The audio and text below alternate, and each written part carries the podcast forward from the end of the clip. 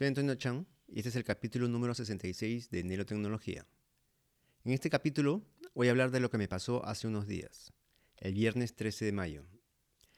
El día viernes 13 de mayo estuve sin internet, literal, tuve en viernes 13. Quiero aprovechar para contarles que el 17 de mayo se celebró el Día Mundial de las Telecomunicaciones y de la Sociedad de la Información. También es el Día del Internet. El año pasado hice una serie de cuatro capítulos conmemorando esta fecha.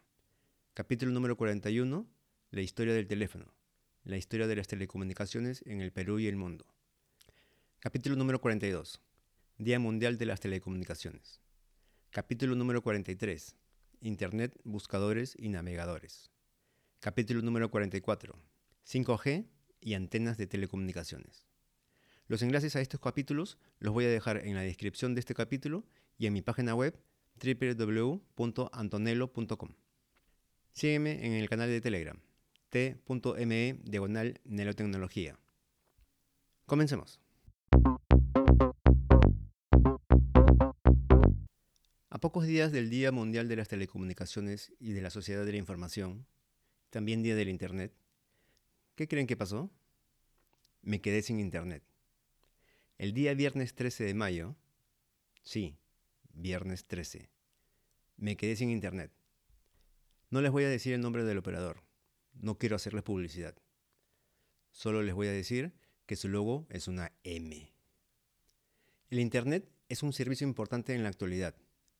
Ahora casi todo, por no decir todo, se hace a través de Internet. Si esa caída del servicio hubiera sido hace unos años antes, tal vez el impacto sería menor. Pero ahora todo es en línea. El trabajo es remoto. Las reuniones son por videoconferencia. Los grupos de trabajo comparten información a través de carpetas que se encuentran en la nube. O sea, toda la información la tenemos en servidores remotos, al cual accedemos por Internet. Los estudios son remotos. Las tareas se entregan a través de plataformas virtuales o por correo electrónico. Las transferencias bancarias, pago de servicios, citas médicas, los trámites con entidades de gobierno, etc. Todo eso y más se hace por Internet. El entretenimiento también es por medio de Internet. Netflix, YouTube, Spotify, Apple Music, HBO Max, eh, Disney Plus y las demás plataformas de streaming. Y la domótica también se ve afectada. En algunos casos la domótica se ve afectada porque hay marcas de dispositivos que se usan en domótica que el procesamiento se hace en la nube y sin Internet estos no funcionan. Y los asistentes virtuales de igual manera. La caída de mi servicio de Internet fue aproximadamente a la 1 y 15 de la madrugada del día viernes 13 de mayo. En la mañana de ese mismo día, llamo al 0800 11800 para reportar la avería. Y después de hablar un buen rato con el robot, por fin pude hablar con una persona de verdad a la cual le expliqué el problema y me generó un código de avería, que es un número de 8 dígitos, el cual anoté y me dijo que enviaría a un técnico a revisar. ¿Qué creen? El técnico nunca llegó. Al día siguiente, sábado por la mañana, vuelvo a llamar para ver cómo está el estado de mi reporte de avería. Primero me contesta el robot y después de un rato me pasa con una persona de verdad.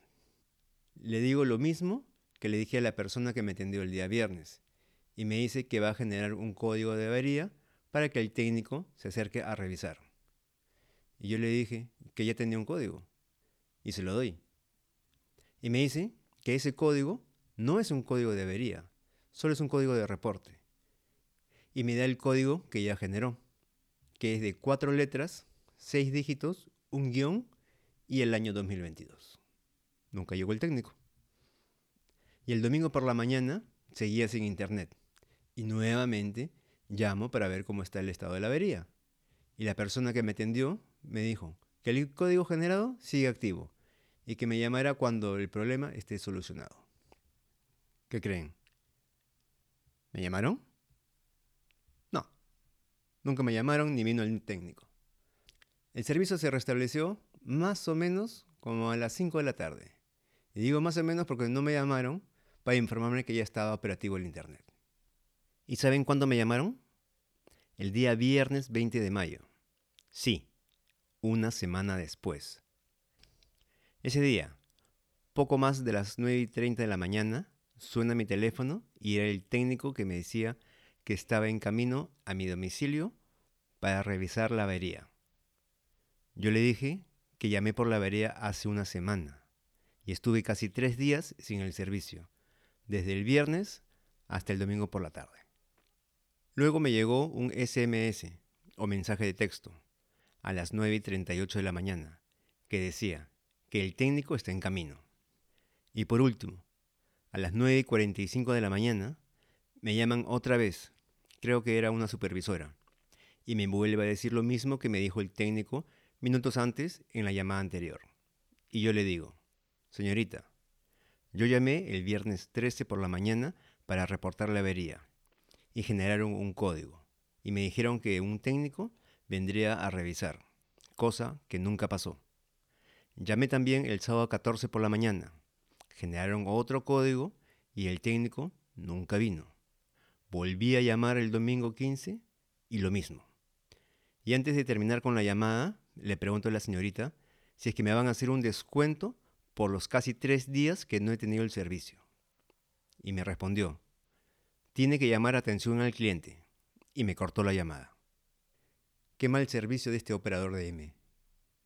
Ya me han subido dos veces la tarifa y no hay mejoras en el servicio. ¿Me harán un descuento por los casi tres días sin internet? Seguro me dirán, primero pague y luego presente su reclamo.